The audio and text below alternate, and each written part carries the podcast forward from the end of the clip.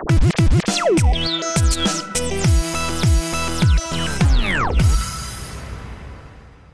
time has gone. Lassen wir diese Tokyo Hotel Songs. Herzlich willkommen zum Next Reality Podcast, Episode Nummer 22. Wir sitzen wieder hier mit Franziska Knöfel von Weischer Media und dieses Mal möchten wir ein bisschen mehr darüber erfahren, was Weischer Media mit immersiven Medien überhaupt anstellt. Franzi, möchtest du dich noch einmal kurz für die Zuhörer, die die letzte Episode vielleicht nicht gehört haben? Wow, die die letzte nicht gehört haben, die war so ich gut. Hoffe, ich hoffe Die auch. müssen erstmal die letzte hören, bevor sagen, sie das Recht haben, diese Ja, hier zu genau. hören. Ja, aber für die, die wirklich eine übersprungen haben, ich fasse es kaum, ähm, Franzi Knöfel, Weischer Media, bin hier Manager Digital Revolution. Wir beschäftigen uns hier mit Außenwerbung und klassischer Kinowerbung, Leinwandvermarktung. Und ich bin dafür da, alles, was nicht klassisch ist, irgendwie in diese Firma hineinzubringen. Und ich glaube, diese Themen hier sind nicht ganz so klassisch. Geil. Sie werden irgendwann klassisch. Ah, dann ist es langweilig, dann mache ich das nicht mehr. Dann bist du schon auf neuronalen Vernetzungsebenen unterwegs. Mm, maybe, maybe. Wird Dann sitzen spannend. wir auch gar nicht mehr im Büro, sondern ähm, unser künstliches Intelligenz-Pendant sitzt im Büro. Korrekt. Und ich sitze irgendwo am Strand. Genau. Das wäre geil. Oh ja. Ho. Aber erzähl doch mal, was genau macht ihr denn also mit Virtual Reality und Augmented Reality? Welche, wel- welche Rolle spielen diese Technologien wirklich in eurem Unternehmen, für eure Kunden? Ja, es sind, glaube ich, zwei Parts. Also es ist irgendwann so gewesen, dass, also wir machen klassische Kinowerbung, Leinwandvermarktung. Das heißt, wenn ihr ein, ein Vorprogramm seht und die Werbeblocks dort drin seht, dann vermarkten wir diese Flächen in den Kinos.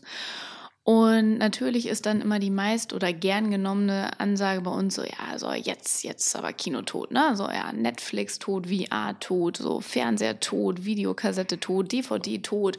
Also meist gestorbenes Medium der Welt. Und ähm, dann kam ich in meinem Job auch irgendwann nicht mehr an Virtual Reality vorbei, weil alle gesagt haben, so, jetzt, Franzi, jetzt wirklich tot, ne? Und ich lache mich eher tot, wenn ich so die Playstation sehe, die so die, die Kinos ausrufen und wo du dann dir die Brille aufsetzt und dann davor die Leinwand hast, weil ich mir so denke, nee, also bei aller Liebe nicht. Ich glaube nicht, dass ich mich zu Hause, am besten ist noch, ich glaube, die Playstation ist es, die auf ihrer Website auch sagt, ja, setzen Sie sich die Playstation ähm, VR-Brille auf und dann noch die Kopfhörer dazu und dann auf einer empfundenen Leinwand einen Film gucken. Nee, äh, mit dem Soundsystem im Kino nicht. Und aber ich bin ja auch jemand, der sagt, gut, wo kommt das her? Warum sagen alle Leute, ja, durch, durch Virtual Reality, da, da seid ihr bald tot im Kino. Also beschäftige ich mich mit den Medien und gucke, what's in it for me. Und für alle, die nicht die letzte Folge gehört haben, wir haben über Arcades diskutiert und wo meine Meinung, warum Arcades nicht cool sind oder warum ich nicht so ein Arcade-Fan bin, herkommt, ist, dass ich mich ganz lange damit beschäftigt habe, im Kino-Foyer was zu machen, was ja tatsächlich auch schon viele Kinokettenbetreiber getan haben oder tun, dass sie in ihren Foyers VR-Welten anbieten, damit Leute dieses Medium überhaupt mal ausprobieren können. Und ich habe gesagt, nee, also wenn schon der Tod, dann, dann muss man mit dem Ding irgendwie auch in Kinosaal und dann aber auch das, was nämlich VR zu Hause nicht leisten kann, leisten, nämlich dieses gigantische Soundsystem. Und dann haben wir uns, boah, das ist mittlerweile echt schon lange her, schon zwei Jahre her, auf die Reise begeben und gesagt, gut, dann, dann kombinieren wir doch mal dieses unglaubliche Klangerlebnis in einem Kinosaal mit einem eigens kreierten Content, haben dann Tests gemacht, haben erst einen kleinen Test gemacht, zu gucken, okay, ähm, was wollen wir eigentlich haben? Und, und für uns war schnell klar, dieses, okay, dieses Gemeinschaftserlebnis im Kino, ja, aber auch vor allem dieses immersive aus einer anderen Welt hinausziehen, dieses, ich sauge mich irgendwo hin. Also ich gehe auch an den Ort Kino um mir einen Film anzugucken, sagen, bewusst nehme ich mir jetzt mal zwei Stunden raus, mich in eine andere Welt zu träumen. Und das haben wir transferiert in VR, haben dann ein, ein Content-Piece kreieren lassen, welches halt sehr, sehr immersiv war und sehr, sehr soundlastig, sehr, sehr soundgewaltig, um halt zu zeigen, wie großartig eigentlich diese immersiven Bildwelten mit einem großartigen Soundsystem zusammen funktionieren können und warum vielleicht dann der Ort Kino für VR in diesem speziellen Beispiel der richtige Ort sein könnte. Und um das Ganze abzuschließen, wie weit beschäftige ich mich damit? Ich beobachte weiterhin, was passiert auf dem Markt, gerade auf dem Markt Kino, was, was kommt da raus, wer probiert irgendwie was aus, weil, wie du schon gesagt hast, wiederum die Brands, mit denen wir hier zusammenarbeiten, für die wir klassische Leinwandwerbung halt einbuchen, da haben ganz viele schon VR-Content herstellen lassen und sitzen jetzt da, haben super teuer produzierten Content und wo außer auf einer Messe können sie den zeigen. Und das ist halt gerade so dieses, wo sie sagen, oh, habt ihr nicht, immer wieder kommen sie, habt ihr nicht, können wir nicht, geht's nicht irgendwie im Kino? Und darum beschäftigen wir uns damit. Ich würde auch behaupten, wir haben mittlerweile das Wissen und das Know-how zu sagen zu können, wir würden es auch schaffen, in den Kinos diesen Content zu zeigen im Vorprogramm machen da auch hin und wieder mal so ein paar gestagte Sachen, um es mal auszuprobieren. Aber so die, die Nonplusultra-Lösung, die haben wir da auch noch nicht gefunden und ich glaube, das wird auch noch dauern, bis einer sie findet.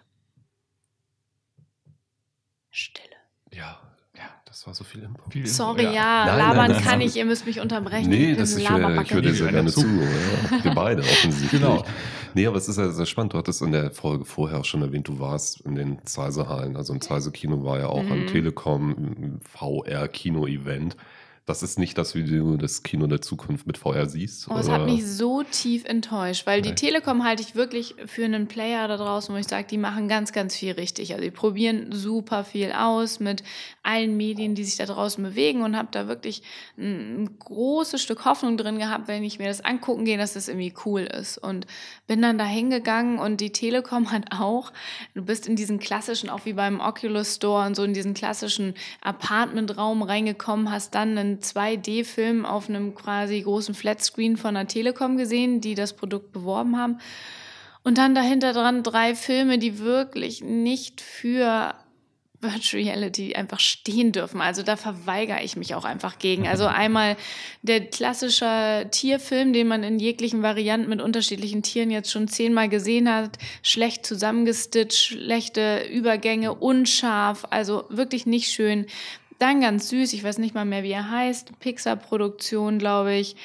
Baobab Crow the Legend. Ja, genau. Ja. Nett, niedlich, okay, aber der Sound abgemischt in Stereo-Sound. Warum sitze ich in einem Kino, wenn ich Stereo-Sound habe? Warum, wenn ich schon dieses VR-Erlebnis habe, warum fliegt der Vogel nicht um mich herum? Wenn ich schon weiß, die Leute sitzen an dieser Position im Raum, warum mische ich den Sound nicht richtig ab? Und dann der letzte Film war ähm, von einem jungen Mann, von dem wir tatsächlich, glaube ich, auch damals unser erstes Testpiece äh, gehabt haben, der an der Filmhochschule, hilf mir, ich glaube, du weißt es, welche ist die größte mit VR? Ist auch egal. Auf jeden Fall sah es aus, als hätte er alle seine Teststücke, die er mal gemacht hat, aneinander geschnipselt, ein bisschen Sound-Over gemacht und das war's. Und das war wirklich, oh, war ich traurig, weil wenn man bedenkt, die Leute haben eine 8 Euro für bezahlt und dann diese Experience, die ihr gesagt habt, man geht raus und dann stand da so lieblos in einer Pappbox in der Ecke äh, Cardboards von der Telekom und man konnte noch ähm, von der Telekom was gewinnen, indem man noch sein, natürlich seine Daten abgibt und in, den, in die Box reinwirft, die da auch nur lieblos in die Ecke gestellt war. Also keine schöne Experience leider. Aber lieblos ist eigentlich genau das Wort, an das ich jedes Mal denke, wenn ich Telekom und äh, VR-Content oder das Thema VR höre, kann ich eigentlich nur noch daran denken.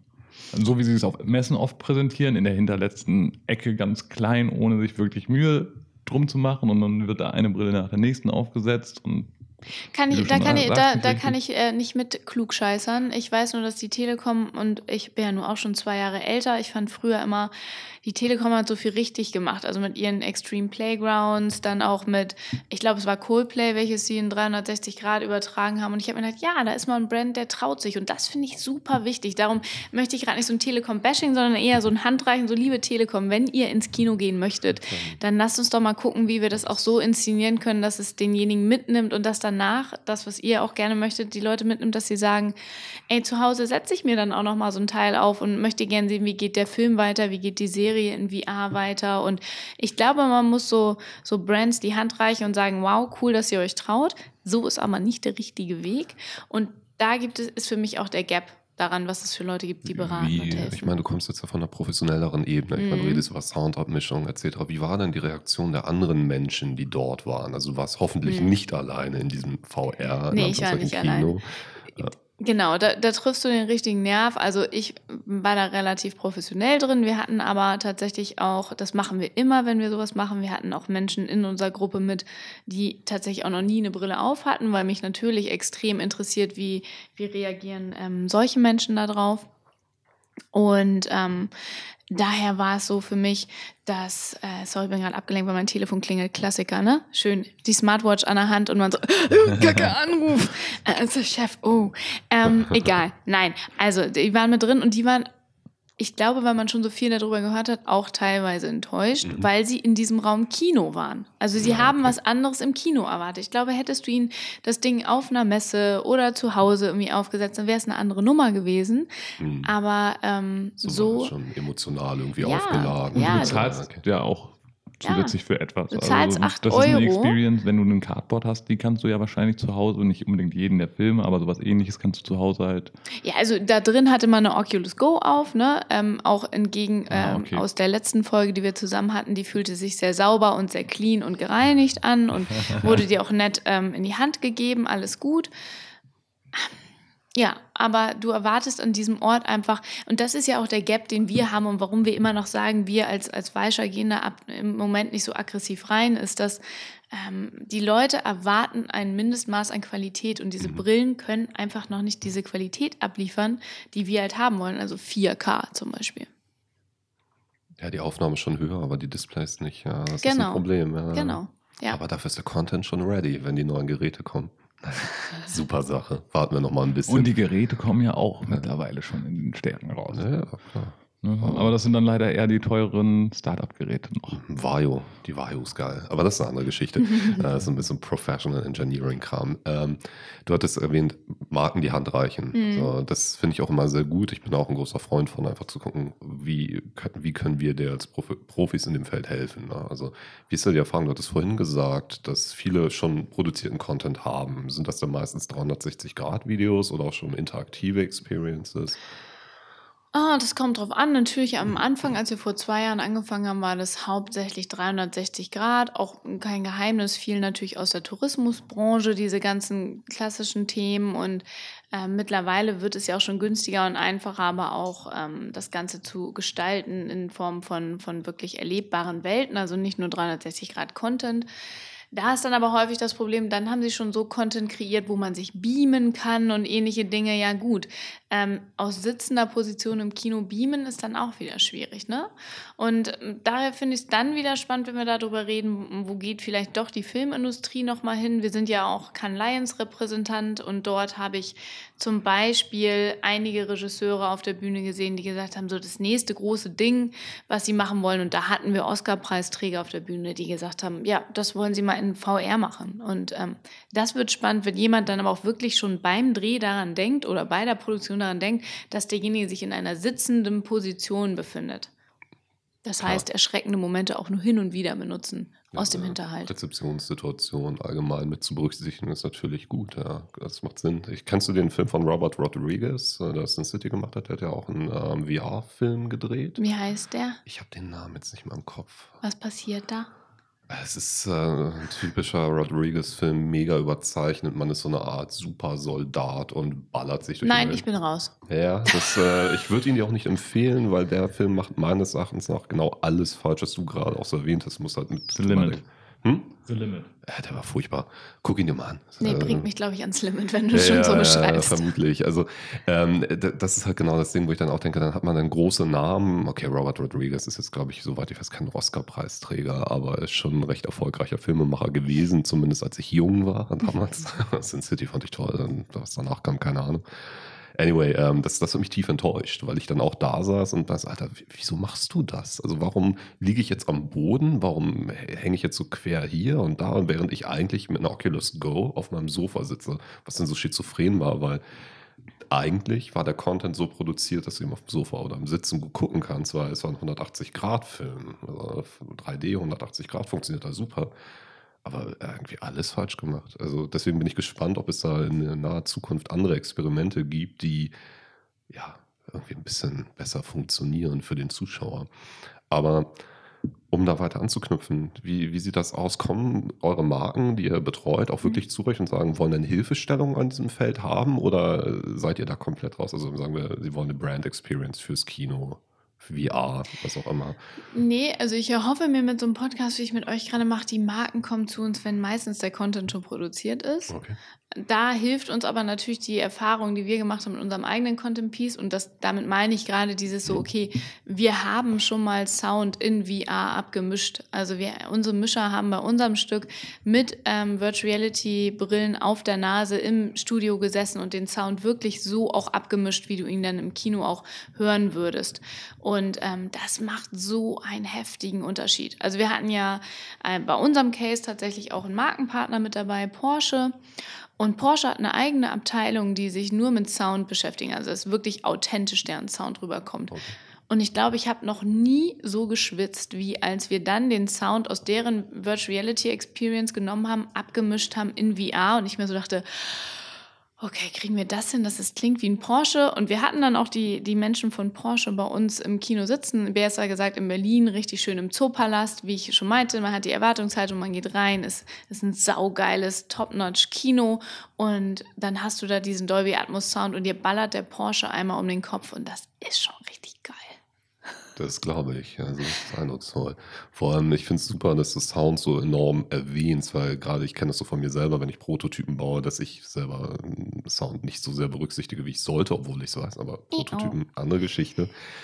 Ähm, nee, wir hatten letzte Woche eine Lesung zum Thema Telling Stories in Virtual Reality mit Lakshmi ein super Crafting Stories for Virtual Reality heißt das Buch richtig gutes Buch, tolle Cases drin und sie hat auch sehr, sehr oft das Thema Sound erwähnt, was unser Mitglied Ben Gallagher sehr gefreut hat. Er hat ja. ein VR-Startup, das Spatial Audio. Double Shot Audio. Da, Double Shot Audio. Das hat ihn sehr gefreut. Er hat richtig so die, die Herzchen in den Augen gesehen, weil sie das immer und immer wieder betont hat. Vergesst nicht die Audioebene, die Abmischung, wo kommt was her. So ein Stereo-Sound, hattest du eingangs ja auch erwähnt, ist äh, dann ein bisschen verschenkt für dieses Medium. Voll.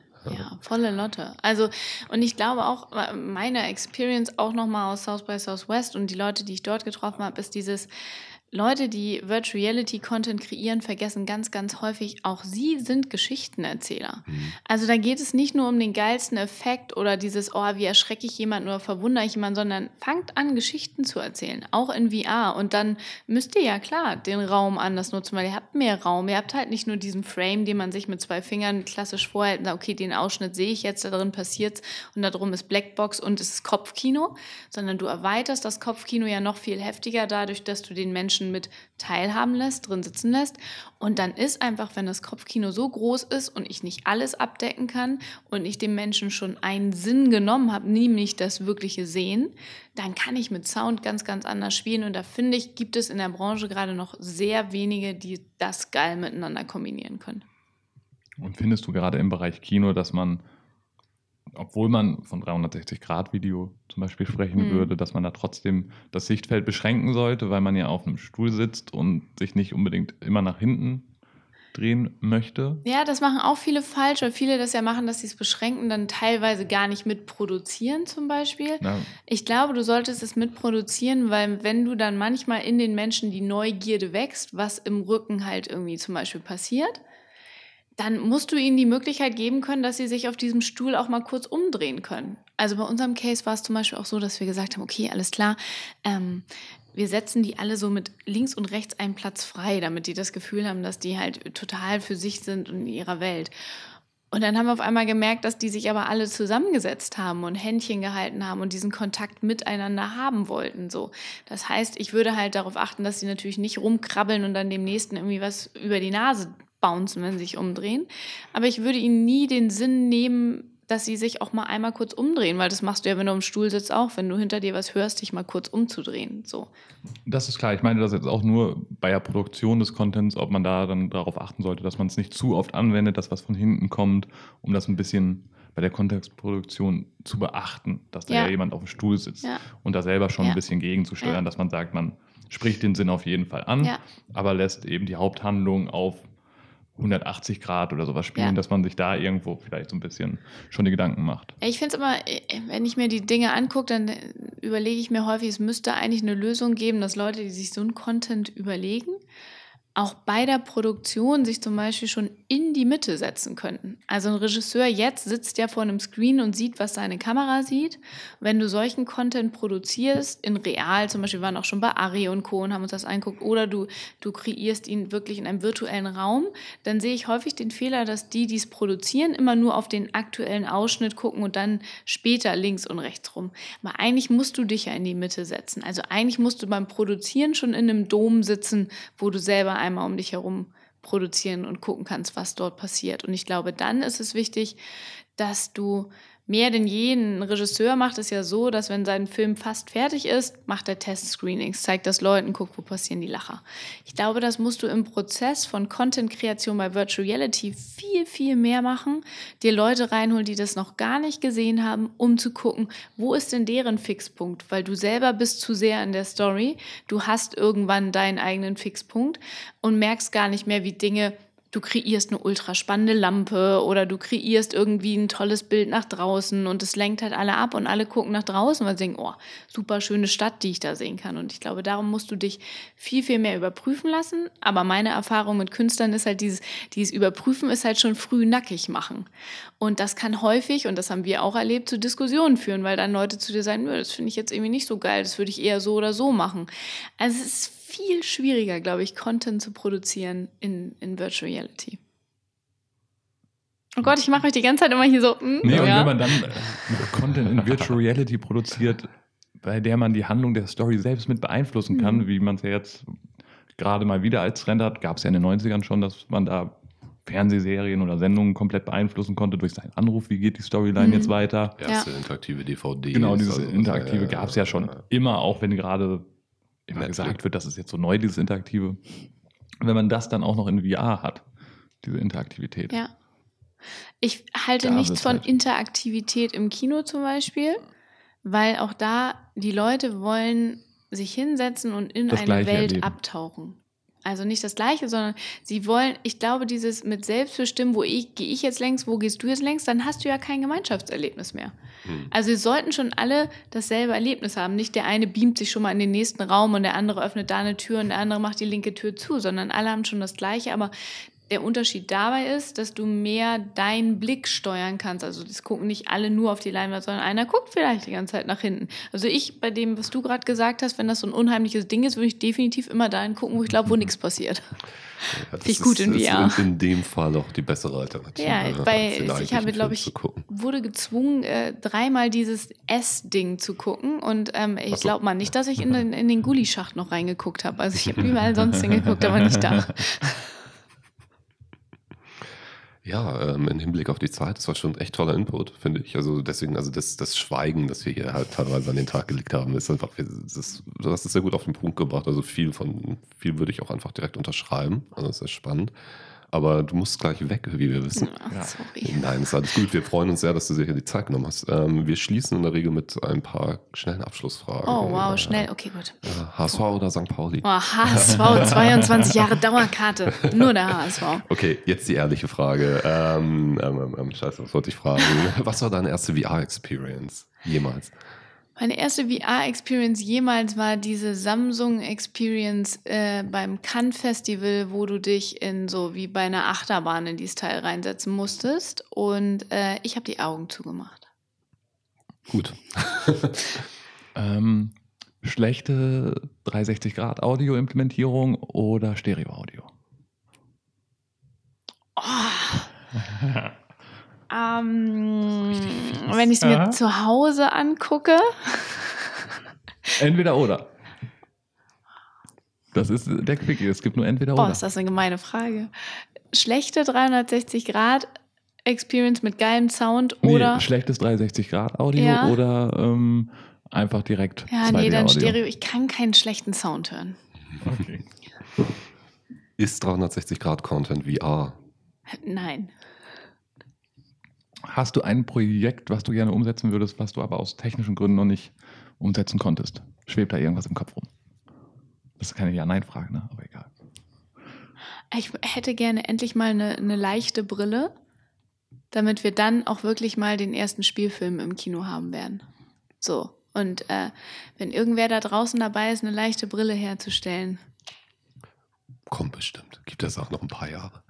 Ja, weil das Ding ist, Leute, stellt euch das mal vor, ne? Du hast ein ultra geiles Date irgendwie im Kino, setzt dir dieses Teil auf, guckst dann den ganzen Film, setzt das Ding wieder ab und siehst aus, als hättest du eine Sauglocke verschluckt, ne? Aber es also, sehen doch alle so aus. Ja, aber das ist doch scheiße. Du machst dich vorher als Frau anderthalb Stunden lang fertig und dann setzt du dich da rein und so und dann, dann kommst du wieder raus und das geht nicht weg und das sieht einfach blöd aus und du fühlst dich immer unwohl und lockerst das schon immer zwischendurch und so. Das ist einfach, also dass sich da keiner Gedanken gemacht hat. Einfach mal Beschwerdebrief an Oculus schreiben und HTC. Marc, Marc, Hilfe. äh, Marc, lieber Marc. Lass uns, lass uns reden. lass uns reden. Marc, wir müssen reden. Also es, gibt- es gibt viel zu tun ähm, und in dem Sinne, ich glaube, das war auch ein schönes äh, Schlusswort. Sich darüber Gedanken zu machen, ist immer wichtig. Ja, stimmt. macht euch bitte alle weiter Gedanken. Also ich glaube dran. Viele Deutsche Richtungen. glauben nicht dran. Ähm, ich glaube dran und ich glaube, es ist wichtig, wie ihr es auch macht, die, die einzelnen Medien miteinander verknüpft zu denken und weiteren drüber nachzudenken und den Zweiflern da draußen einfach das Gegenteil zu beweisen.